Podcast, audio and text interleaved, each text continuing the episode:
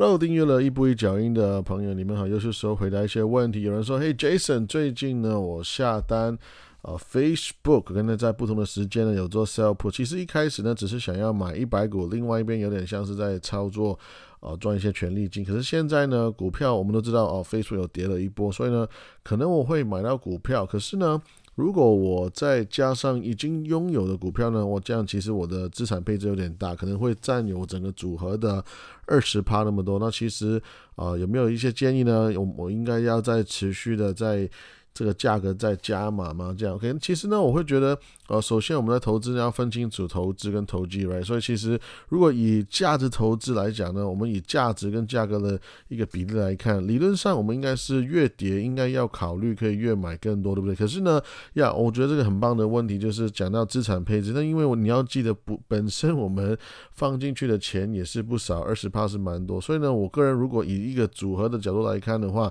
我可能会建议先等一下再。再慢慢买，right？因为这毕竟不是那种好像一个世一个世纪一次的那种机会，right？那我会觉得啊，就没有像是像之前我在讲 Exxon Mobil 那种感觉，right？那其实啊，我们可以再看其他一些例子，那我我也会建议，就是大家可以参考一下，比如说像查理蒙格买阿里巴巴的那个例子，那我们都知道。呃，阿里巴巴也是一个非常接近一个价值投资的一个一个机会。可是呢，我们看到查理蒙格呢，诶，他其实呃买了很多之后呢，那我们能看到他又跌了一波，然后呢，他又再买更多，结果他又再跌更多，然后呢，他又再买更多。所以我会觉得，其实呃。尤其是我们做逆势投资的话，其实有的时候呢，我们真的要让子弹飞一会儿，因为你不晓得，哎，可能会低点可以再低，对不对？那也有可能，当然我们不晓得会不会突然反弹，right？所以啊，我会建议就是还是要呃。遵守资产配置的一个一个呃 percentage 啊，那因为因为如果如果我们就持续在买的话，都越买越开心，就变成可能哇五十趴六十趴，会不会最最后变成 all in 对不对？所以呀，我会我会觉得，如果拿到股票的话，那如果你真的想要减低成本，其实也是可以。如果你去 sell call 的话，那可是啊，现在如果这个价格离你原来买入股票的成本有点远的话，那么我我会再考虑一下，或是说我再等待一下，等它再接近你的成本之后，我再啊再去 sell call，然后再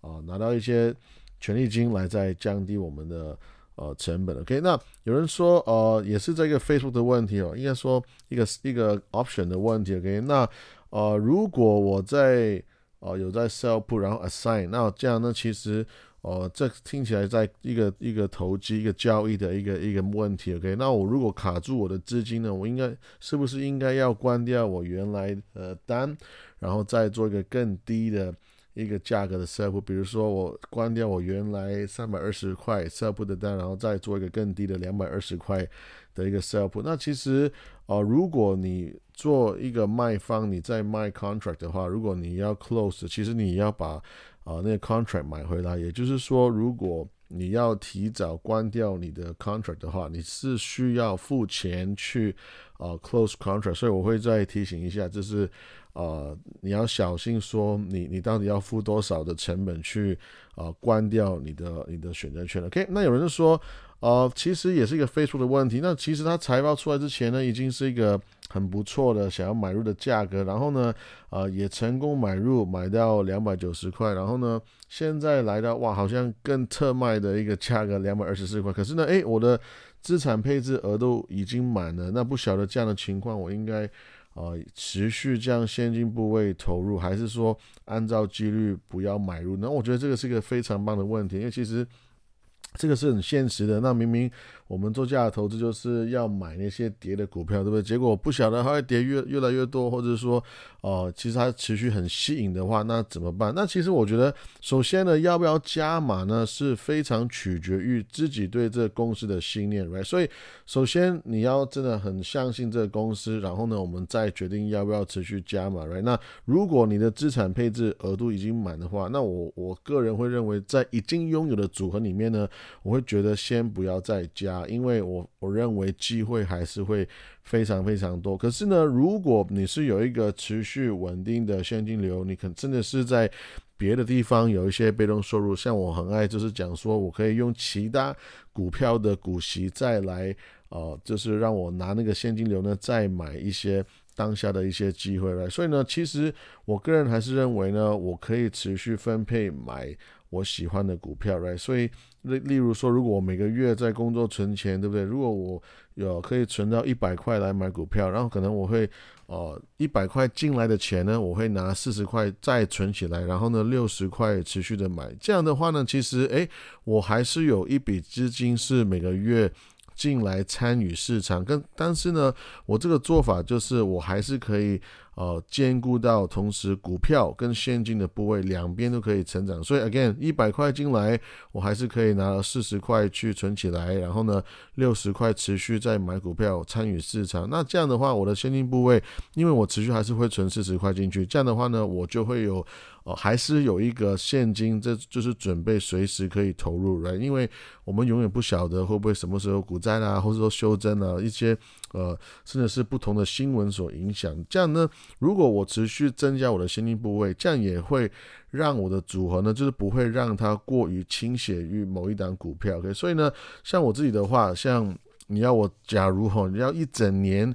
只是用这个方式来只买一档股票呢？我个人是没有问题的，因为啊，如果你有追踪我够久的话，你也会发现我在去年就是呃，在二零二零二一年的时候，持续有在买呃，比如说 B T I 或者不同的股票，像在前年买 M O，right？其实呃。如果这个股票我认为他喜欢我，然后呢，他也一直在一个我认为是一个不错的价格的话，那么我就一直在这个低的价格，然后持续在拿我每个月的现金流分配去买它。那我认为这样是没有问题的。可以，所以 again 一整年呢，或者说半年、三个月持续在买它，我觉得是没有问题。那可是。很明显，这个并不代表说我的组合只会有这一档股票。那我觉得这个是一个很大的一个差别。OK，所以我只是会，诶，如果这个时候这个时期，right，如果某一档某一档股票这个机会持续出现的话，那么我的钱就会持续呃去买它是没有关系。它可是呢，这个要一定要回到说你对这个公司的信念，你是否真的那么喜欢它，还是说你可以持续增加你的现金部位，再买其他当下的机会了因为这个市场实在是太大了，没有没有一定要买同一档了，哎，那还有一个问题呢，也是很像是，他就说，呃，好公司的股价已经掉到呃一个非常便宜的价格，OK，然后呢，甚至是。持续在跌呢，说他持续想要加码去买，那请问加码那到底是要买到什么程度？是手上的现金的一半呢，还是说啊也也是一样，就是在我的投资组合里面可能十趴二十趴这样就好呢？那那那我会觉得啊这问题其实也是很很相似的，基本上一个股票便宜对不对？你掉下去，其实它还是可以再便宜，会可能会再更便宜对不对？所以其实我们永远没有办法抓到那个最低点，所以要。任何股票有机会来，还是适度的买就好。OK，所以啊，任何状况我还是觉得你至少加码呢，你不要一次就加十趴这样子。OK，那我觉得还是要慢慢加，持续的加这个。啊，如果你有持续的现金流，那我觉得这样是没有问题的。OK，那记得如果到达你规划持股的上限，比如说 I don't know，可能五趴、十趴、八趴，如果到达的话呢，你就停止。OK，停止。那除非你有持续新的进来的钱让你持续加码的话，不然的话，我会觉得你到达你的资产配置就可以停止了。OK。这个有些时候会心很痒，你会想要哇持续的买它。可是你要想哦，如果你一档股票你就把资金全部都用掉的话，那么如果其他哎有其他股票又到了非常漂亮的价格，或者说甚至是讲夸张一点，可能整个市场在股灾，你要非常非常多的机会出现的话，那怎么办？那个时候你可能你很多的资金已经卡在一档股票里面，所以我觉得。